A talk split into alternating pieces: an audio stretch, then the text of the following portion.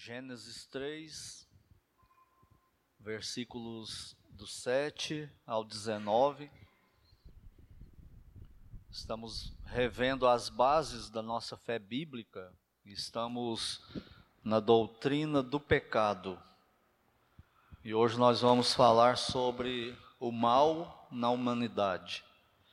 Gênesis 3, de 7 a 19, que diz assim: Abriram-se então os olhos de ambos e, percebendo que estavam nus, coseram folhas de figueira e fizeram cintas para si.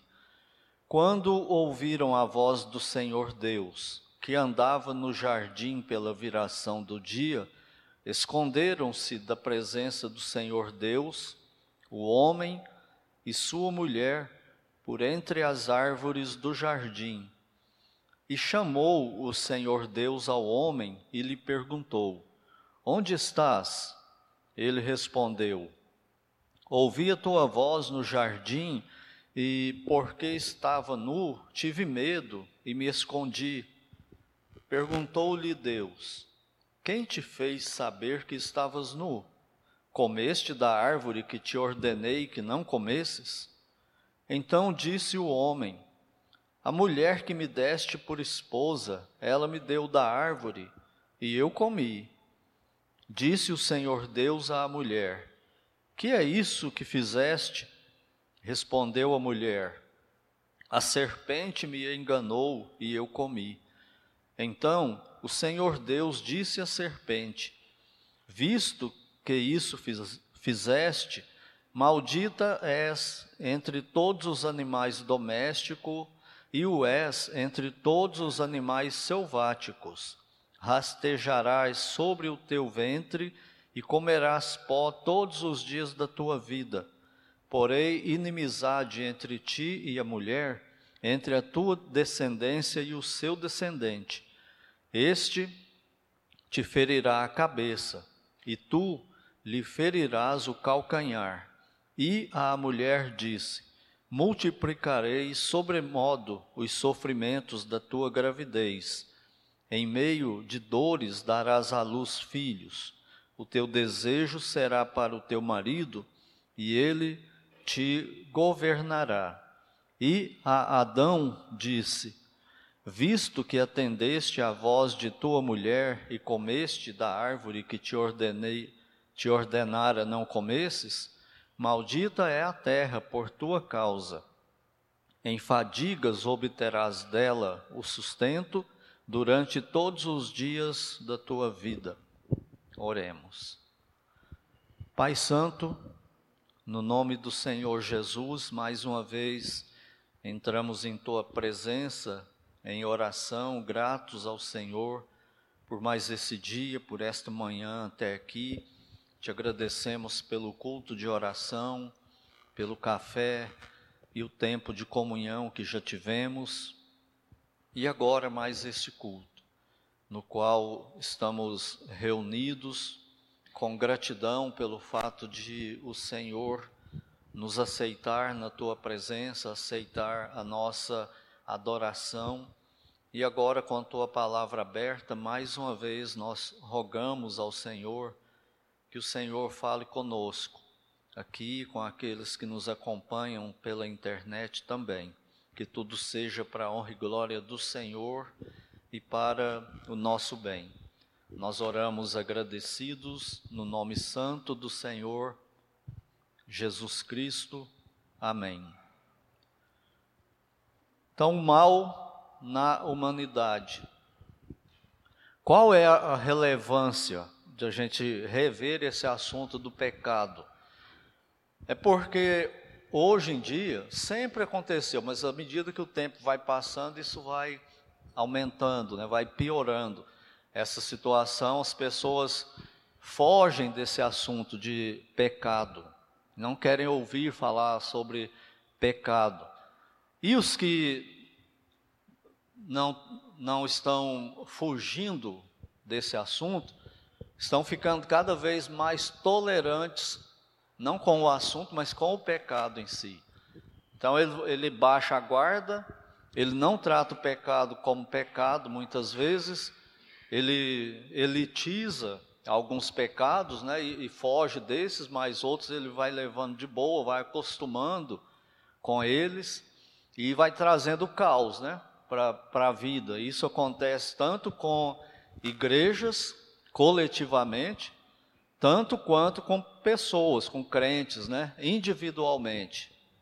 É uma fuga do assunto de pecado ou uma grande tolerância a ele, um relaxamento de, de não tratar o pecado como pecado. Nós já definimos o pecado e vimos como que ele surgiu, o início dele no céu, na queda do diabo, o, o querubim, né? O serafim, que era o querubim, e caiu em pecado lá no céu. Então, quando o diabo cai em pecado, quando ele transforma-se no diabo, ele é lançado para a terra. E parece que naquele momento o universo perde aquela perfeição que ele tinha, né? E Deus então aqui na terra ele cria o Éden, coloca o homem aqui, quando o diabo vem do céu para a terra, quando ele cai lá e se transforma no diabo e é lançado aqui para a terra, ele fica lá no Éden. E é uma coisa também que é um, um segredo aí, como que, como que isso acontece. Porque pelo fato de que Deus criou o Éden em absoluta perfeição, e Adão e Eva viviam em absoluta perfeição e comunhão com Deus. Como que o diabo está lá, num ambiente totalmente perfeito? Se ele foi expulso do céu, que era um lugar perfeito, ele era o diabo, agora ele não podia habitar mais lá, inimigo de Deus, como que ele vem para o Éden? Mas isso aí só no céu para decifrar esse enigma aí. Fato é que ele aparece lá no Éden, conversando com Eva, lá perto da árvore do conhecimento do bem e do mal. Então lá no céu o mal começou na prática, né? Quando Lúcifer, nós já vimos que ele não, não tem esse nome, né? Isso é da tradução da, da Bíblia Vulgata, que traduziu a palavra hebraica lá para rebrilhante, luz da manhã, coisa assim. A palavra que era usada para estrela d'alva, né? Estrela que surge primeiro no céu. Ele traduziu na Vulgata para Lúcifer e isso virou mais um nome do diabo para nós aqui do Ocidente, né? Com, com essa tradução aí em latim, mas você não vai achar na Bíblia em lugar nenhum que o diabo chama Lúcifer. Ele, ele não tem esse nome. É um tipo de apelido, né, para ele. É a mesma palavra que é usada para Cristo em Apocalipse, estrela da manhã. É a mesma palavra que está na Septuaginta para falar dele, né, lá em Isaías e tal. Mas enfim, o pecado começou lá e afetou tudo. E hoje, então, nós vamos ver esse assunto do, do mal na humanidade. É uma coisa que todo mundo já sabe. Eu acho que não tem ninguém aqui, com, com exceção da, da, das meninas, né, do Túlio. Eu acho que não tem ninguém aqui que não sabe isso aqui, talvez acompanhando também pela internet, todo mundo sabe isso aqui, é mais uma, uma lembrança. E por que isso? Uma, da, uma das coisas é que nós estamos numa sequência, né, estudando o pecado, e tem que passar por isso. E outra é enfatizar mesmo. Por que, que Deus sempre repete as coisas para nós? da, da Bíblia, para enfatizar e para a gente não esquecer. Igual eu já tenho dito aqui, como pais fazem com os filhos. Os filhos não falam para nós, eu já ouvi isso aí um milhão de vezes, está me repetindo isso pela milésima vez, aí vai ouvir mais ainda. Por quê? Para enfatizar e para ele não esquecer mesmo e para confrontar, né? E, e Deus faz isso conosco também.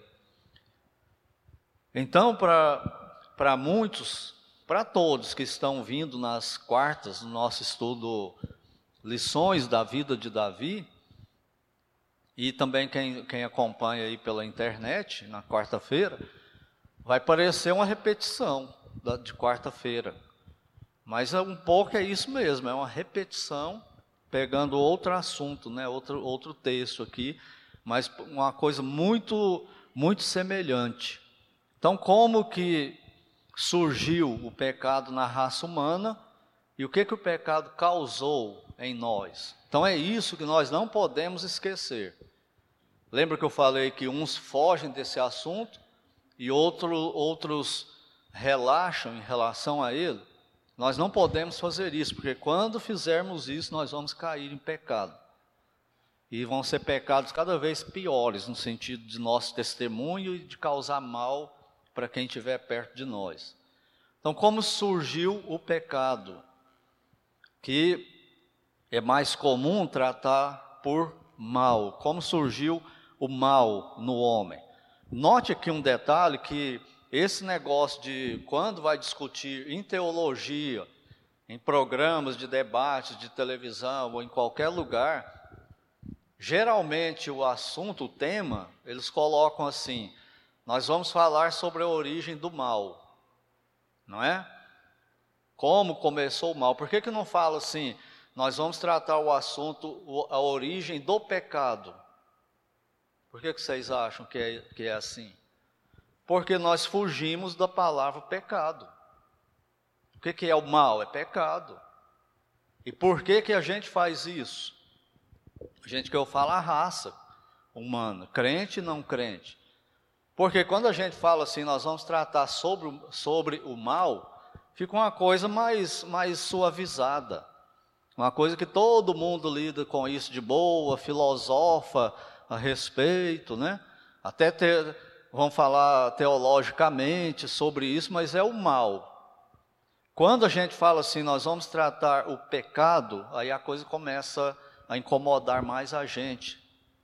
Porque a palavra pecado, ela traz embutida nela o nome de Deus. Quando fala assim, pecado, remete à nossa mente que tem um Deus. Se não tiver Deus, não tem pecado. E tendo Deus, ele está olhando para a minha vida. E ele vai me julgar os meus pecados. Então, esse negócio de falar, substituir a palavra pecado por mal, é um efeito suavizante para nós, é um truque da nossa natureza pecaminosa. É mais ou menos como falar sobre Deus. Todo mundo discute sobre Deus. Espírita, católico, adventista, mormon, muçulmano, todo mundo discute sobre Deus. E cada um vai ter a sua opinião, porque todo mundo tem um, um, um Deus diferente, né? O Deus que ele está falando é um Deus que ele idealiza, é um Deus que ele acha. Já ouviu a expressão? Eu não creio que Deus vai mandar ninguém para o inferno. É um Deus que a pessoa criou para ele. Então você está falando sobre Deus, mas cada um tem um, um conceito diferente de Deus. Mas e quando você fala assim, eu vou falar de Jesus Cristo? Aí agora a coisa muda. Por quê? Porque não tem outro Jesus Cristo. Não tem como você estar tá pensando num, eu estar tá pensando em outro. Deus, eles fazem isso por causa do desvio que o pecado causou no homem. Deus só existe um também, mas o homem criou vários. Mas o Filho de Deus na terra, não tem como. E é por isso que as pessoas não gostam de falar dele. Eles têm que admitir que Ele é Deus encarnado, que Ele é o Salvador, o único, Ele é juiz, Ele tem a chave da morte do inferno, e Ele vai me julgar. E não tem outro, é só Ele. Então ninguém quer falar dele, porque não tem como Ele diversificar. Falar, eu creio que Jesus Cristo não era judeu, não tem como você fazer isso. Ele está ali, está revelado na Bíblia e ele incomoda. Por isso que ele falou, né? Quando vocês falarem de mim, sobre mim, quando vocês forem me imitar, vocês vão ter problema no mundo. Foi assim comigo e será assim com você também. Por isso que a pessoa discute longamente sobre Deus, mas quando você leva o assunto para Cristo, ele não discute longamente.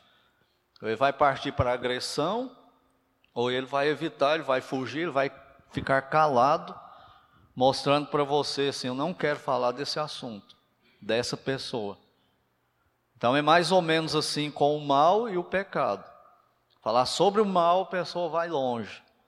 Falar sobre pecado, mudar o nome, aí a coisa complica, né?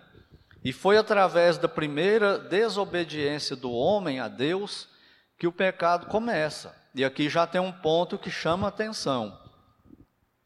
Qual foi a desobediência do, do querubim, lá no céu, que virou o diabo, qual foi a desobediência dele a Deus lá no céu? Você consegue se lembrar de uma? Não teve. Ele quis ser Deus, mas não tinha uma ordem assim: está proibido qualquer um de vocês, anjos, serem Deus, tentar ser Deus, querer o meu lugar. Pelo menos que a gente saiba. Não tem isso revelado.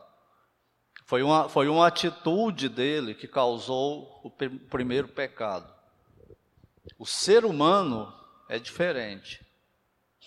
O ser humano parece que ele, que ele vai mais atrevidamente contra Deus. Ele desobedece uma ordem direta dada por Deus.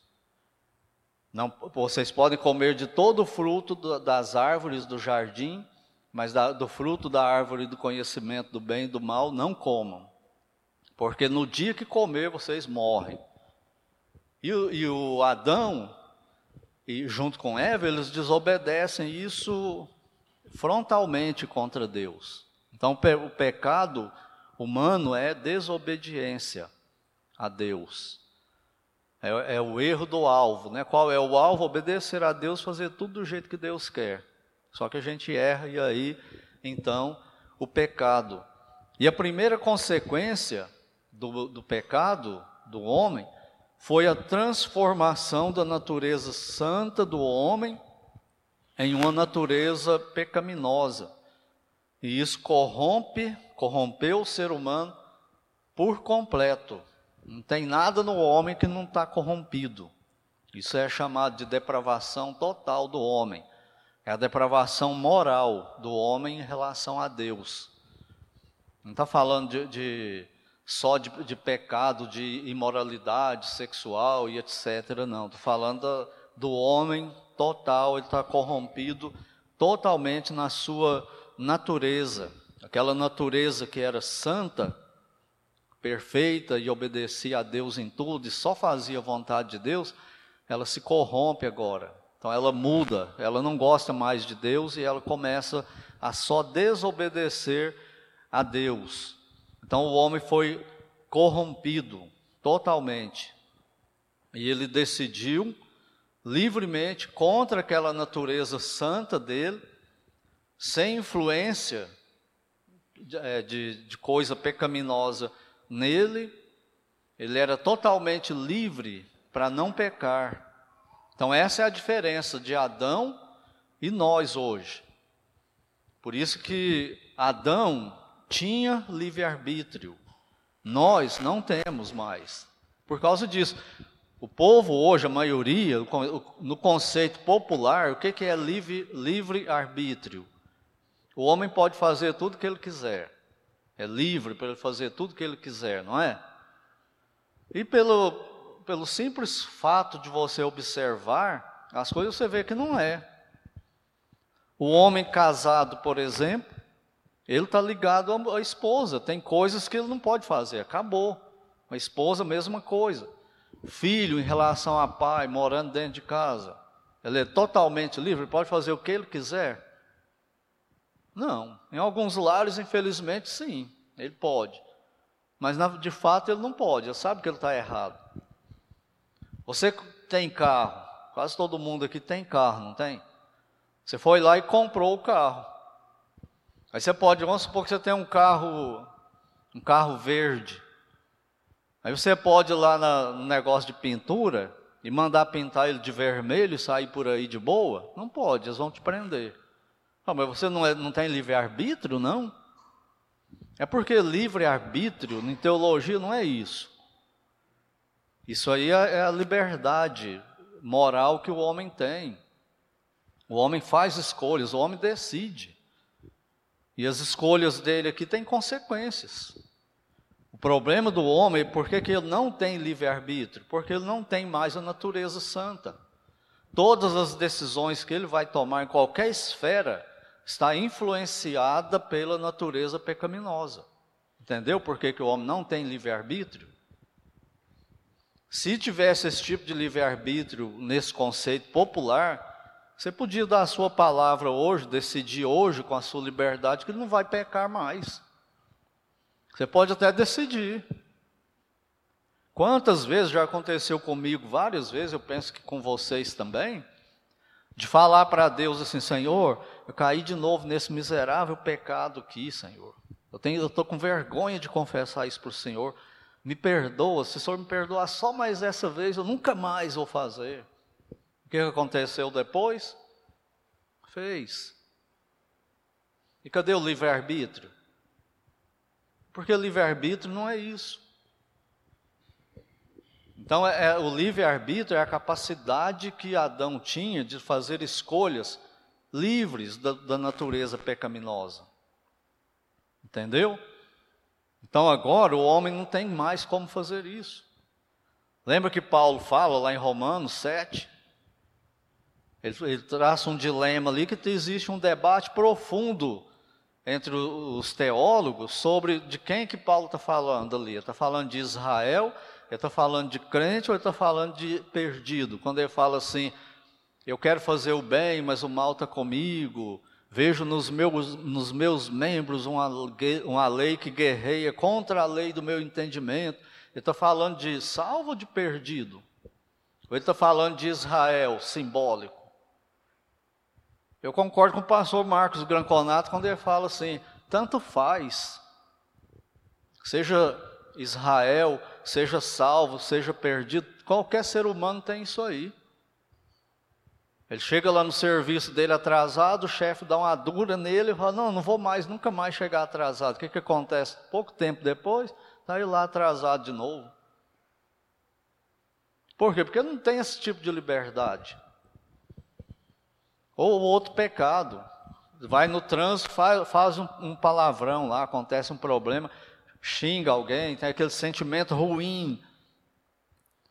E com crente ou com incrédulo, gentil, judeu, ele fala, não vou fazer isso nunca mais, isso é, isso é vergonhoso, isso está errado. Ele pá, vai, vai, vai, passa um tempo, que, que ele faz? Repete de novo aquilo. Então não importa se é crente, se é incrédulo, judeu, gentil, é a natureza pecaminosa influenciando as ações, as decisões, os pensamentos do homem pecador depois da queda de Adão. Mudou ele totalmente, radicalmente, por dentro e por fora. A natureza dentro dele ficou assim, corrompida, e quer só fazer o mal, só desobedecer a Deus e guiar ele para isso, e por fora ele ficou sujeito à corrupção também no físico dele, a natureza física dele, o corpo humano, aliás, ficou sujeito a, a deterioração, enfermidades, ou não. Todos nós, cheios de doenças, vai aparecer uma, outra, um punhado num, um pouco em outro, mas todo mundo vai ter, não tem como. E se não, não for a geração do arrebatamento, vai todo mundo para o túmulo. Não tem como evitar, não tem como fugir. Por quê? Por causa do pecado. Então o homem foi corrompido totalmente na queda de Adão. Ele não tem condição. Lembra que Deus fala: não há quem, quem busque a Deus, não há quem faça o bem.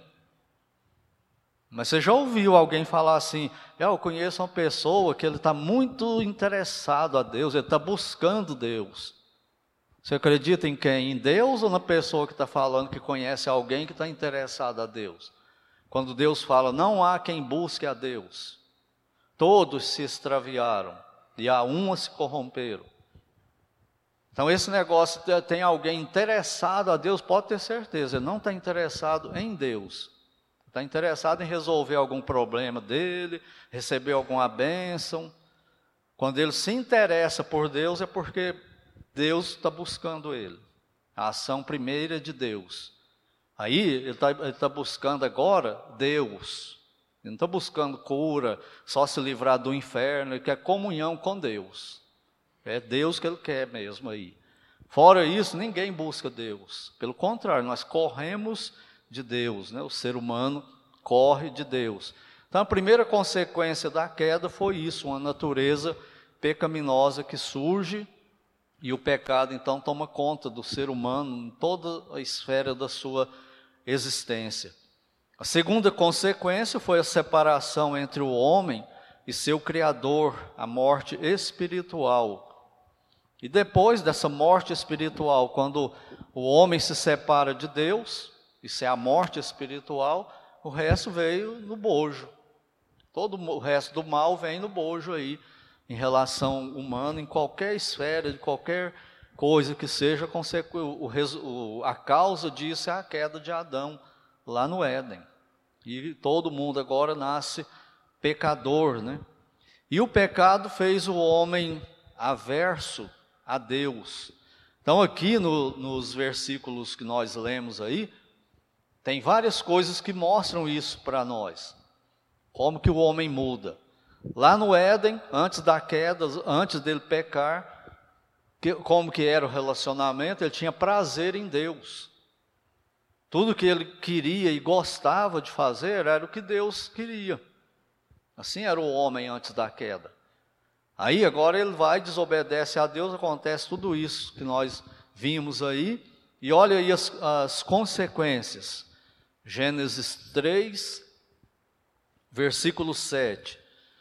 Abriram-se então os olhos de ambos. Esse abrir de olhos aí não, é, não são os olhos físicos. Adão e Eva eles não, eram, eles não eram cegos lá no Éden. Até porque eles eram perfeitos, né? Como que eles eram cegos se eles eram perfeitos? Então esse abrir de olhos aí significa que eles foram despertados para o pecado. É, eles foram despertados para uma ideia. Sabe qual é a ideia? Eu posso ser igual a Deus.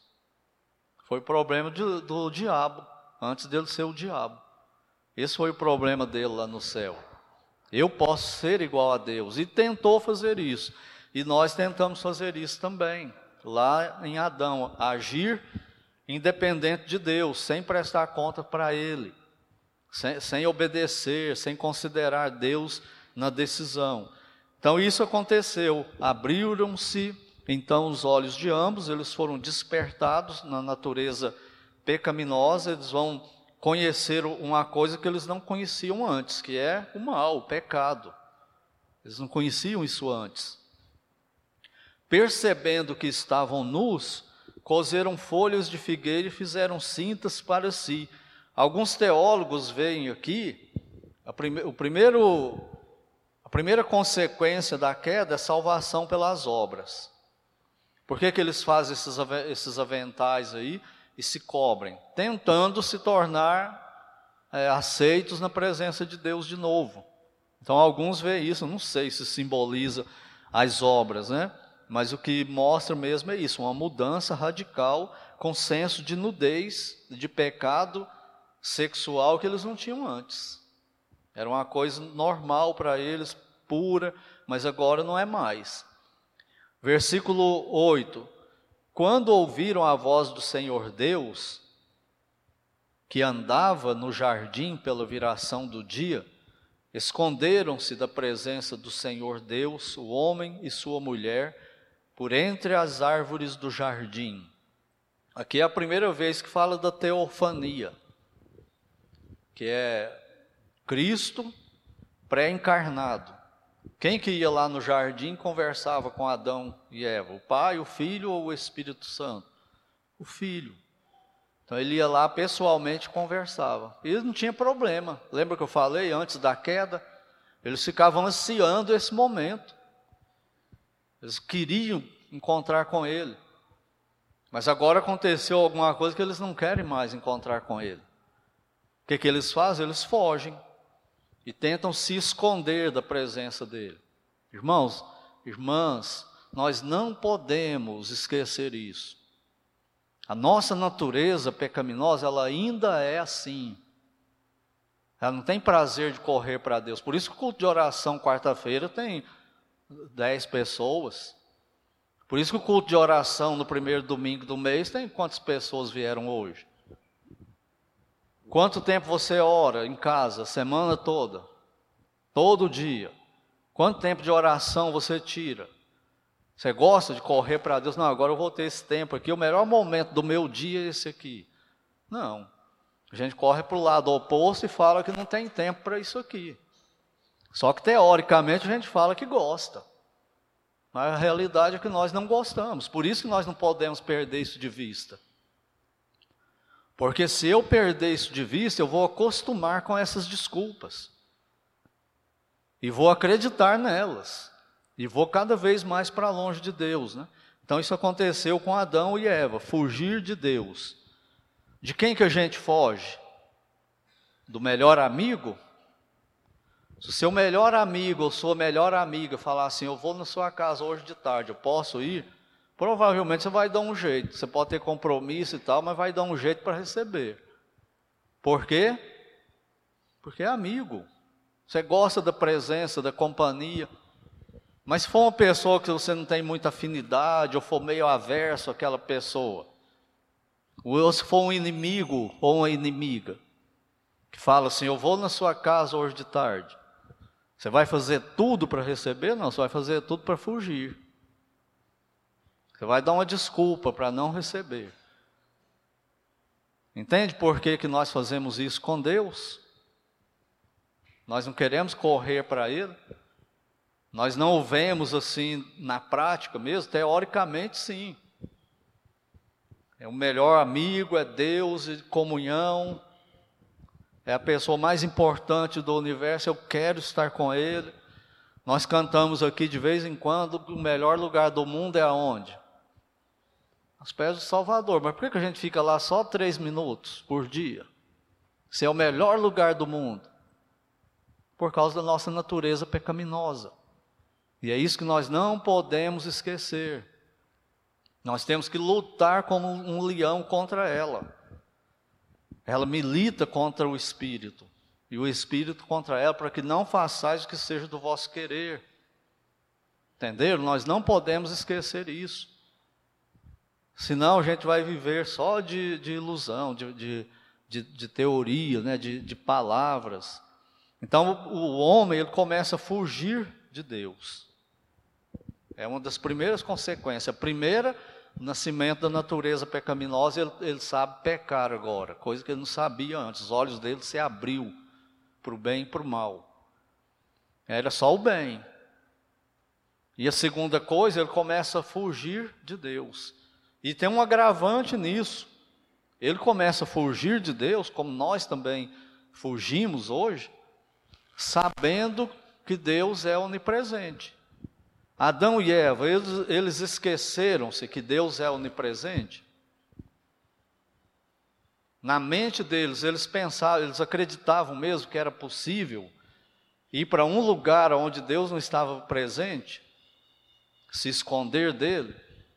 Não, eles sabiam que isso é impossível, que Deus é onipresente. Eles perderam a consciência prática de quem é Deus. E repito aqui, irmãos e irmãs, é, nós fazemos isso até hoje por causa da queda. É a nossa natureza pecaminosa. Por que que em público nós somos um querubim, mas quando a gente está sozinho, por que que a gente peca escondido? Por que que a gente, se pudesse, a gente evita pecar publicamente? E por que que secretamente peca? Por que, que um, uma pessoa aí que, é, que, que, seja fraca e cai nesse tipo de pecado, ele vai para a igreja dele falando de pessoa salva. E ele não vai usar o celular para coisa que não presta na hora do culto. Mas lá na casa dele, no quarto dele, ou no carro, ele usa. Por quê? Ele pensa que ele fugiu de Deus, igual Adão. Aqui eu estou escondido de Deus, mas ele perdeu a consciência prática de quem é Deus, ele é onipresente. E se eu estiver ligado com ele 24 horas por dia, isso vai mudar na minha vida. Mas o problema é eu ficar ligado 24 horas por dia com ele. A natureza pecaminosa ela é tão forte, é tão infernal em nós, que de alguma forma ela consegue nos ludibriar de que naquele momento Deus não está vendo, por isso que a gente faz. Ou, ou, a gente fica meio ateu naquele momento. Por quê que eu falo isso? Porque você fica lá, a, a, você não, né? qualquer outra pessoa, menos nós. Nós somos querubins. Até dá dor nas costas nascendo asa, né, em nós. Então, a pessoa pega o celular ou qualquer outra coisa, na hora que ele está pecando, e ele pensa em Deus, não pensa? Ah, puxa vida, eu vou cair de novo nesse pecado. Ele pensa em Deus, teoricamente, é, só com a mente. Mas naquele momento ali, ele consegue ser um ateu. A natureza pecaminosa tem esse poder de fazer isso com a gente. Ele acredita que Deus não existe. Ele pensa em Deus, mas acredita que ele não existe, peca. Só que depois que ele peca, o que, que acontece com o crente? É aquela tristeza infernal, a confissão, a vergonha, se sente sujo. Aí ele volta à consciência correta de Deus, mas aí já pecou. Louvado seja Deus por Jesus Cristo. Concordo com Paulo lá em Romanos 7. Dou graças a Deus por Jesus Cristo, porque se não fosse Ele, se não fosse a obra dele, e quando essa consciência volta e a gente confessa, o que, que ele faz? Perdoa e purifica de todo o pecado, por causa dele, não por causa de nós. Então, que Deus nos ajude a não esquecermos desse poder que o pecado tem sobre nós. E, se Deus permitir, depois a gente prossegue daqui.